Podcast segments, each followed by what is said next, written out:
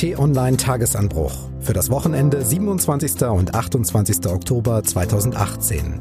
Diesmal mit dem Endspiel für die GroKo und dem weltweiten Plastikproblem. Hallo und willkommen im Wochenende. Ich bin Marc Krüger und ich begrüße T-Online-Chefredakteur Florian Harms. Hallo Florian. Hallo und herzlich willkommen. Wir möchten gemeinsam auf die Woche zurückblicken und haben uns Themen herausgesucht, die Sie und uns beschäftigt haben und wahrscheinlich auch noch beschäftigen werden. Und los geht's diesmal mit einem Appell. Aber es wäre paradox, wenn Sie Ihre Entscheidung für die Zukunft Ihres Heimatlandes Hessen dazu benutzen würden, uns in Berlin nun eins auszuwischen. Bundeskanzlerin Merkel auf Wahlkampftour in Hessen. Und in diesem Satz steckt schon ganz gut das Dilemma drin. Es gibt eine CDU-geführte Landesregierung in Hessen mit Ministerpräsident Volker Bouffier an der Spitze. Der führt seit fünf Jahren die erste schwarz-grüne Regierung in einem Flächenland.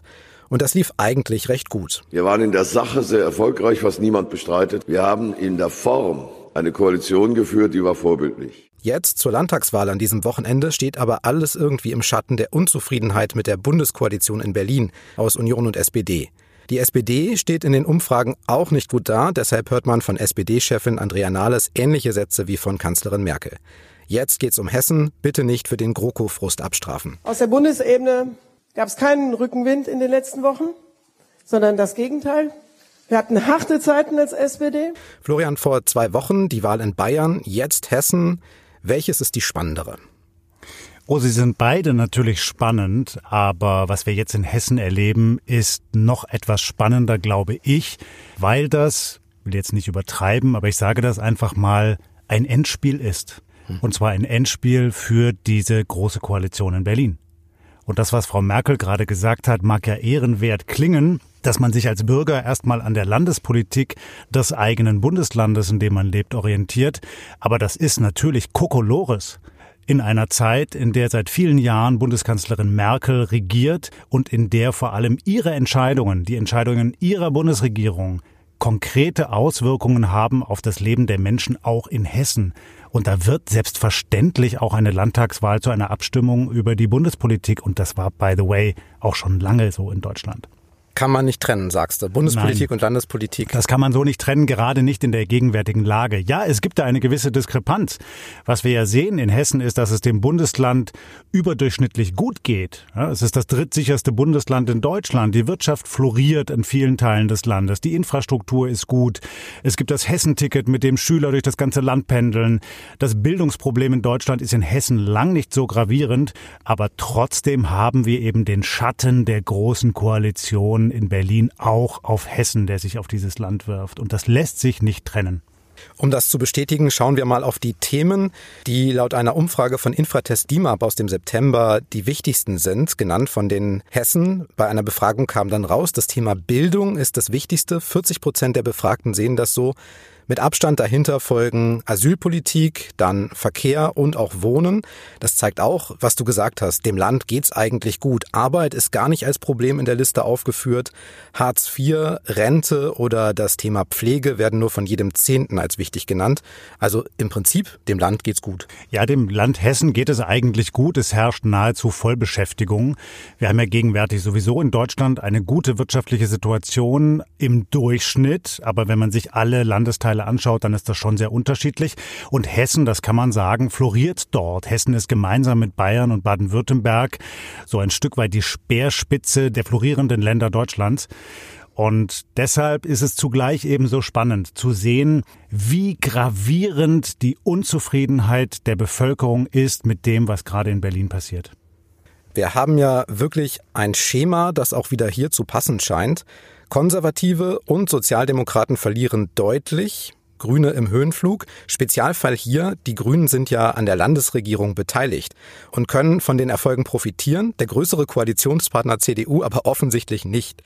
Ist das denn vielleicht auch so ein bisschen der Beweis dafür, dass die Bundespolitik tatsächlich schuld ist, selbst in einem Bundesland wie Hessen, wie wir festgestellt haben, das im Vergleich doch sehr gut dasteht? Natürlich, das ist der Beweis, denn der Ministerpräsident Volker Bouffier war eigentlich lange Jahre sehr beliebt. Er hat sich ja gewandelt von einem eher konservativen Hardliner zu einem verständnisvollen Landesvater, der es eben geschafft hat, gemeinsam mit den Grünen eine progressive Landesregierung aufzustellen, die sich wirklich um die entscheidenden Themen im Land kümmert. Der Spitzenkandidat der Grünen, der männliche Spitzenkandidat Tarek Al-Wazir, ist der beliebteste Politiker in Hessen. Und die Grünen haben es hier eben geschafft, sehr klug in einer Kombination aus Politik für ihre eigene Klientel in Hessen, aber eben auch mit dem Schwung aus Berlin, der ja ein Stück weit auch eben kommt aus dem Frust über die Große Koalition, sich zu inszenieren als die neue, fortschrittliche, aufgeklärte und interessanterweise eben auch bürgerliche Kraft. Das heißt, die Grünen wildern hier eigentlich in der Wählerschaft der Union, der CDU. Und das ist gerade in so einem Land wie Hessen hochinteressant. Kleiner Schwenk noch auf die AfD. Die Umfragen sehen die Partei sicher auf dem Weg in den Landtag und damit wäre die AfD ja dann in allen deutschen Landesparlamenten vertreten. Ja, und damit ist die AfD dann wirklich endgültig, wenn man das so will, im politischen Establishment angekommen. Selbst wenn die Funktionäre der Partei das weit von sich weisen würden, sie sind de facto Teil des politischen Systems in Deutschland. Sie spielen da eine ganz bestimmte Rolle eher auf der rechten Seite. Die Partei ist ja heterogen. Also ich warne immer davor, alle AfD-Anhänger pauschal in die rechte Ecke zu stellen. Vieles, was wir von der AfD hören, ist unterirdisch, absolut inakzeptabel und kann nicht toleriert werden. Aber wir lösen die Probleme der Menschen, die für die AfD stimmen, nicht, wenn wir sie alle stigmatisieren. Das heißt, man muss sich inhaltlich mit den Anliegen dieser Menschen auseinandersetzen. Und das, denke ich, wird auch die nächsten Jahre in Hessen bestimmen.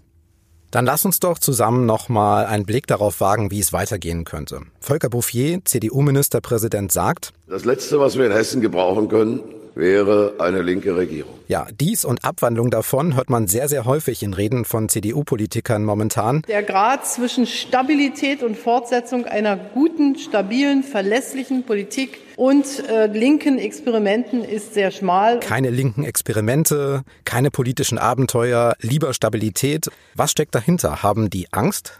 Na, da steckt ein einziges Wort dahinter und das ist die Verschärfung von Angst. Das ist Panik. Blanke Panik. Das ist die Panik des bürgerlichen Lagers in der Union, jetzt nach all den Merkel-Jahren die Macht zu verlieren. Eben nicht nur in immer mehr Ländern oder dort zumindest krasse Dämpfer zu bekommen von den Wählern, sondern auch die Macht einzubüßen im Bund. Und dahinter steht so eine leise Ahnung, dass es möglich würde, in Deutschland auch wieder eine linke Mehrheit aufzustellen, auch möglicherweise im Bund. In den bisherigen Umfragen haben wir die so nicht gesehen.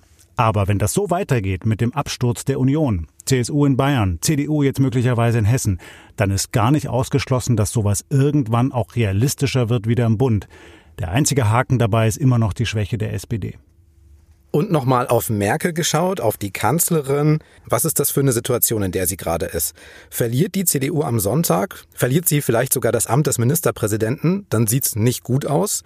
Verliert die SPD aber, dann werden dort wahrscheinlich auch Fragen gestellt und Merkel muss sogar um die Koalition in Berlin fürchten. Sieht auch nicht gut aus. Ja, und aus diesem Dilemma kommt die Bundeskanzlerin nicht heraus. Und das führt dann eben dazu, dass sie so reagiert, wie sie es jetzt tut. Ich habe das ja vergangene Woche gesagt. Ich habe den Eindruck, die Bundespolitik ist wie eingefroren. Und aus dieser Eiszeit heraus hört man jetzt einzelne ängstliche, fast schon panische Statements und Merkel versucht irgendwie noch schnell ein Thema hochzuziehen. Wir haben das gesehen an ihrem Versuch für Frankfurt, für die Hessen eine Art Ausnahme zu schaffen bei den Regelungen zum Dieselverbot, ja, also ein Dieselfahrverbot abzuwenden. Wenn man sich das genauer anschaut, ist man schnell auf den Punkt gekommen, dass das juristisch überhaupt nicht haltbar ist, was sie sich da ausgedacht hatte. Und das zeigt eben, wie verzweifelt man auch im Kanzleramt durchaus jetzt ist. Nach meiner Wahrnehmung ist das eben zum einen ja, Verzweiflung, Unsicherheit und auf der anderen Seite vielleicht auch schon eine beginnende Akzeptanz. Eine Akzeptanz, dass es irgendwann eben auch mal zu Ende ist. Und es haben ja jetzt viele Kommentatoren geschrieben, Mensch, die Bundeskanzlerin müsste sich jetzt eigentlich hinstellen und einen Nachfolger oder eine Nachfolgerin präsentieren. Ich glaube, das wird Merkel nicht tun. Ja, natürlich. Sie hat versucht, ihre Vertraute Annegret Kramp-Karrenbauer ein Stück weit in Stellung zu bringen. Durchaus auch gegen Jens Spahn. Aber ich glaube nicht, dass sie sie richtig nach vorne stellen wird an die Bühne und sagen wird, das soll jetzt meine Nachfolgerin sein. Das wäre auch nicht klug. Damit würde sie Frau Kramp-Karrenbauer eher beschädigen. Ich glaube eher, dass Frau Merkel den Eindruck hat, es muss eigentlich jemand kommen und ihr die Macht entwinden, so wie sie es damals bei Helmut Kohl gemacht hat. Und nach meiner Wahrnehmung wartet sie jetzt fast schon darauf. Wer sollte das sein? Wer ist die neue Merkel? Naja, es wird wohl hinauslaufen auf zwei Lager in der CDU. Einmal eher ein konservatives Lager, das schart sich jetzt zusehend hinter Jens Spahn. Und Jens Spahn, darf man nicht vergessen, hat einen mächtigen Förderer, das ist Wolfgang Schäuble. Und auf der anderen Seite eher die ja, würde ich mal sagen, liberale Fraktion in der CDU, die auch durchaus dann für Merkels Politik steht. Manche sagen auch, das ist eher eine Art Sozialdemokratisierung der CDU. Das sind Menschen wie Frau von der Leyen, Herr Altmaier und eben immer stärker auch als Protagonistin dieses Lagers Annegret Kramp-Karrenbauer. Ein bisschen spielt noch Armin Laschet mit, Ministerpräsident in Nordrhein-Westfalen, aber bei allem Respekt, ich glaube nicht, dass er das Format hat zum Bundeskanzler. Am Sonntag Landtagswahl in Hessen. Wenn die Politik wieder auftaut, dann sind wir dabei. Und es könnte eine gute Idee sein, bei T-Online vorbeizuschauen. Unbedingt viel reinschauen. Da wird ganz, ganz viel Spannendes stattfinden auf unserer Seite.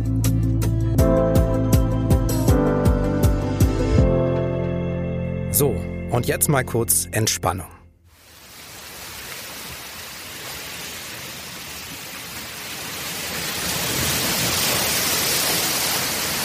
Herrlich. Ein paar Wellen, Sand, nicht zu heiß, bisschen Wind. Zwischendurch auch mal einer von diesen bunten Cocktails mit Schirmchen und Strohhalm, kleiner Mittagssnack, eingeparkt, damit es länger warm bleibt, Kaffee im Pappbecher, eine Cola aus der Plastikflasche. Und jetzt bekommt man schon eine Ahnung davon, wo in dieser idyllischen Szene das Problem versteckt ist. Ein Problem nämlich, das das EU-Parlament jetzt zusammen mit den Mitgliedstaaten angehen will diese Woche beschlossen.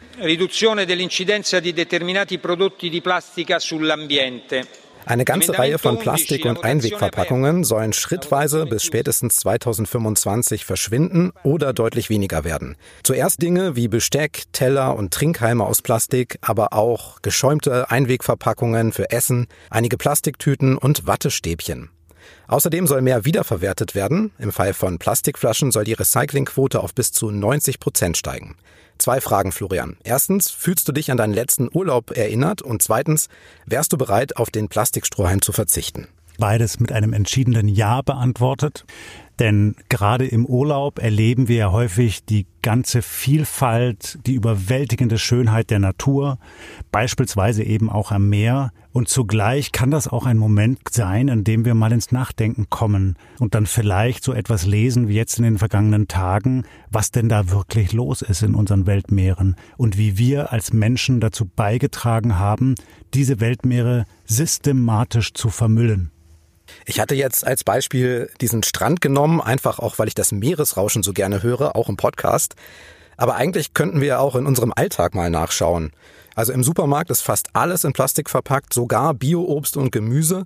Und wenn wir hier bei uns in der Redaktion uns was zum Mittagessen holen, dann sind da hinterher die Mülleimer halt auch voll mit Alu- und Pappkartons und Plastiktüten und nicht benutzten Servietten. Ich habe da sogar mal nachgeschaut extra.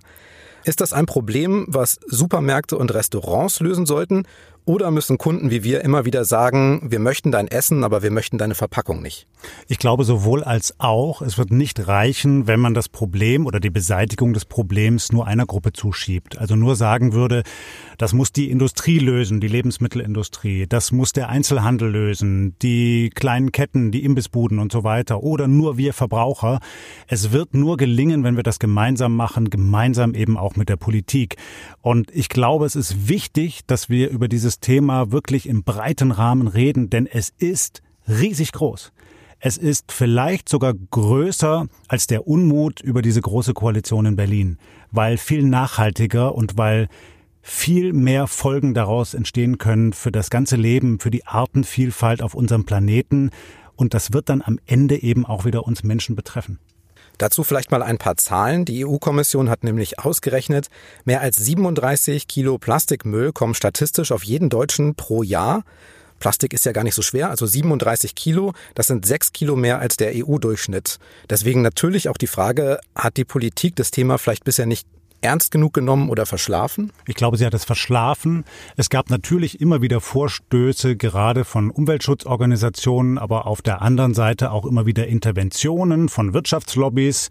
Und ich glaube, die Politik hätte sich viel früher damit beschäftigen müssen, denn es gibt ja alternative Konzepte. Also wenn wir jetzt beispielsweise einfach mal über unseren Alltag nachdenken, kann man sich ja die Frage stellen, muss ich mir jedes Mal einen neuen Kaffeebecher kaufen, wenn ich mir mittags einen hole? Kann ich dann nicht einen Mehrwegbecher nehmen? Ich kann mir überlegen, wenn ich in den Supermarkt gehe, welches Waschmittel ich auswähle. Muss es das sein, in dem Weichmacher drin sind, mit kleinen Plastikteilen, die ich mit dem Auge gar nicht sehen kann, die aber am Ende auch irgendwo im Meer und in dem Bauch von Fischen landen und die Tiere zum Verenden bringen. Ich kann mir überlegen, welche Textilien ich kaufe. Muss es wirklich die Fließjacke sein mit Kunstfasertextilien? Denn auch diese Produkte werden eben am Ende irgendwann im Meer landen. Ich möchte mit dir zusammen noch mal so ein bisschen auf die Folgen des Ganzen gucken. Also das große Ziel ist ja dieser Initiative auch der Schutz der Meere. Jeder hat schon gehört von den riesigen Plastikstrudeln in den Ozeanen oder hat Videos gesehen von Meerestieren, die Plastik geschluckt haben, darin verenden. Ich habe mich bei dem Thema aber vor allem an die Fotos und Videos erinnert, die Yvonne Strüving gepostet hat bei Facebook und bei Instagram. Yvonne und ich waren früher Kollegen beim Radio und jetzt ist sie seit vielen Monaten auf Weltreise. Sie postet da aber interessanterweise nicht die üblichen Fotos von tollem Essen und perfekten Stränden oder Sonnenuntergängen, sondern von Müll. Und der begleitet sie tatsächlich überall auf ihrer Reise. An Garküchen in Bangkok war das der Fall, in Indien, am Himalaya in Nepal, am krassesten aber auf der doch sehr beliebten Ferieninsel in Indonesien, auf der sie gerade ist. Was mich sehr schockiert hat, ist eben Bali. Das ist Yvonne. Ich habe sie gefragt, ob sie mal einen Eindruck mit uns teilen möchte. Weil Bali ist eben so brisant. Sie haben nämlich kein Müllverwertungssystem. Die Regierung schaut weg. Es ist eine Insel, die alles importieren muss, wo das Wasser immer knapper wird. Trotzdem werden mehr und mehr Infinity Pools hier hingehauen zwischen die Reiswälder. Es kommen jährlich 5 Millionen Touristen und wenn du mal guckst, wie viel Müll du so am Ende des Tages übrig hast, kannst du dir vorstellen. Ich wünsche mir da mehr Bewusstsein. Ich wünsche mir irgendwo, dass mal Nein stattfindet. Denn was man sieht, das landet halt tatsächlich alles im Reisfeld oder im Meer. Hinter den Warungs, das sind die balinesischen Restaurants, türmen sich meterhoch Plastikflaschen und auch Strohhalme. Das heißt, jeder sieht es. Ja, kleiner Blick ins Paradies, das auch eine Müllhölle ist. Yvonne erzählt, dass der Strand teilweise aus Müll mit ein bisschen Sand besteht, nicht umgekehrt. Sie hat auch zusammen mit 30 anderen einen von diesen Stränden mal aufgeräumt. Glühbirnen, Zahnbürsten, unfassbar viele Zahnpastatuben. Wir vermuten, dass das einfach von dem Hotel nebenan dorthin geworfen wird. 434 Flipflops, 349 Plastikwasserflaschen, 34 benutzte Babywindeln lagen im Sand und 744 Strohhalme. In zwei Stunden haben sie dabei eine halbe Tonne Müll gesammelt, 500 Kilogramm. Krass. Jetzt könnte man sagen, was hat das mit uns zu tun? Hast du eine Antwort, Florian? Ja, ganz bestimmt, denn in unserer globalisierten Welt sind wir eben als Bürger auch von den Dingen betroffen, die an einem anderen Ort unseres Globus stattfinden. Das eine ist, dass ich habe die genaue Zahl nicht mehr im Kopf, aber es sind ungefähr drei Viertel des Mülls, der in der Europäischen Union an den Küsten angeschwemmt wird, jedes Jahr aus Plastik besteht. Und das ist zum Teil, zum großen Teil eben auch Plastik aus anderen Weltgegenden, ja, das zu uns herübergetragen wird durch die Strömungen. Jetzt haben wir darüber gesprochen, dass das Plastik im Meer landet beispielsweise oder auf Reisfeldern. Es wird ja aber auch ganz viel Plastik schlicht verbrannt. Und dabei entstehen giftige Dämpfe, die wiederum in die Atmosphäre steigen und zugleich wieder dazu beitragen, dass wir auch dort ein Umweltproblem haben. Also wir kommen da nicht heraus. Der Umgang mit Plastik ist ein globales Problem, was uns konkret, uns Bundesbürger einzeln auch betrifft. Und es braucht einen viel stärkeren Impuls der Politik und nach meiner Wahrnehmung müssen die westlichen Länder dort vorangehen, weil sie andere Möglichkeiten haben weil sie sicherlich auch schon sich den Wohlstand erlauben können, vielleicht ein kleines bisschen mehr zu bezahlen für ein Mehrwegprodukt statt für ein billiges Einwerfprodukt und dann eben eine globale Führungsrolle einzunehmen und zu sagen, wir gehen mal vorbildlich voran. Ein bisschen vielleicht vergleichbar damals mit dem Wechsel von bleihaltigem auf bleifreies Benzin. Auch da war es so, dass Deutschland lang diskutiert hat und viele Menschen gefragt haben, muss das denn wirklich sein? Und die Politik hat es durchgesetzt und heute ist es selbstverständlich, dass man bleifrei tankt. Das geht ja schon gar nicht mehr anders. Und das hat konkret dazu beigetragen, ein Umweltproblem zumindest einzudämmen. Du sagst, die Politik hat es durchgesetzt, man könnte ja auch sagen verboten. Wir haben in den vergangenen Wochen doch recht viel nach meinem Empfinden über Verbote gesprochen, über Dieselverbote zum Beispiel. Vorher wurden bestimmte Glühbirnen verboten, die viel Strom verbraucht haben, stromfressende Staubsauger und so weiter. Geht's denn nicht mehr ohne Verbote? Nein, es geht halt nicht mehr ohne. Ein Verbot klingt nicht schön, völlig klar, aber man muss einfach mal die Realitäten anerkennen. Wir haben diesen Planeten als Menschheit jahrzehntelang ausgebeutet.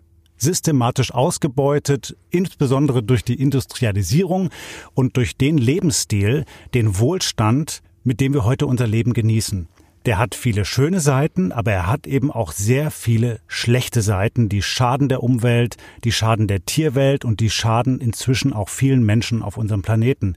Und so können wir nicht weitermachen als Menschheit. Wir müssen dort einschreiten. Das heißt ja gar nicht, dass wir jetzt gar nichts mehr tun dürfen. Ich finde es nicht so schwer, als Bürger auch mal auf einzelne Dinge zu verzichten. Ich habe mir das konkret vorgenommen. Ja, ich werde versuchen, nicht mehr jedes Mal einen neuen Kaffeebecher zu kaufen, wenn ich mir nachmittags einen braunen gönne. Gut, dann lass uns doch noch gemeinsam auf die kommende Woche vorausschauen. Welche Themen hast du rausgesucht, Florian? Ich habe mir einige spannende Themen rausgesucht. Natürlich werden wir uns in der kommenden Woche beschäftigen mit den Folgen der Hessenwahl aber auch mit der Wahl in Brasilien, die ja auch an diesem Sonntag stattfindet und wo es so aussieht, dass der Rechtspopulist Bolsonaro gewinnen wird. Am Dienstag findet der Afrika-Gipfel im Bundeskanzleramt statt. Das ist sehr interessant. Da kommen elf afrikanische Staats- und Regierungschefs zur Kanzlerin zu Besuch. Und es geht insbesondere darum, wie man die Wirtschaft in Afrika stärken kann, auch vor dem Hintergrund, dass man versucht, künftige Migration nach Europa einzudämmen. Am Donnerstag haben wir die Abstimmung zum britischen Haushaltsplan im in London. Das wird das Kräftemessen im Streit um den Brexit-Kurs. Und Bundespräsident Steinmeier reist ebenfalls am Donnerstag nach Chemnitz. Er will sich dort in Gesprächen mit den Bürgern informieren über die Situation in der Stadt, in der wir ja Ende August diese Ausschreitungen gesehen haben. Wenn alles klappt, werde ich ihn dabei begleiten und dann im Tagesanbruch darüber berichten. Und vielleicht am interessantesten politisch, am kommenden Sonntag werden sich sowohl die SPD-Spitze als auch die CSU-Spitze treffen zu vertraulichen Gesprächen, um über die Folgen der Landtagswahlen in Bayern und Hessen zu beraten. Und da wird es natürlich nicht nur um die Große Koalition in Berlin gehen, sondern sicherlich auch um das Schicksal von Kanzlerin Merkel. Und vergessen Sie nicht, Zeitumstellung schon an diesem Wochenende.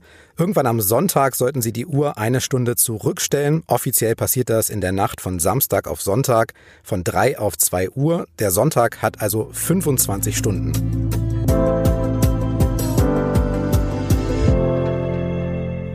Das war's für heute. Vielen Dank, Florian. Vielen Dank an Sie fürs Zuhören. Wie immer gilt, abonnieren Sie gerne den Tagesanbruch zum Hören genau da, wo Sie Podcasts hören. Und lassen Sie uns gerne auch eine Bewertung da bei iTunes oder im Amazon Skill Store. Den Tagesanbruch Podcast gibt's jeden Morgen um kurz nach 6 Uhr zum Start in den Tag. Genau dann können Sie auch den Newsletter von Florian Harms als E-Mail bekommen. Einfach kostenlos auf t-online.de anmelden. Fertig.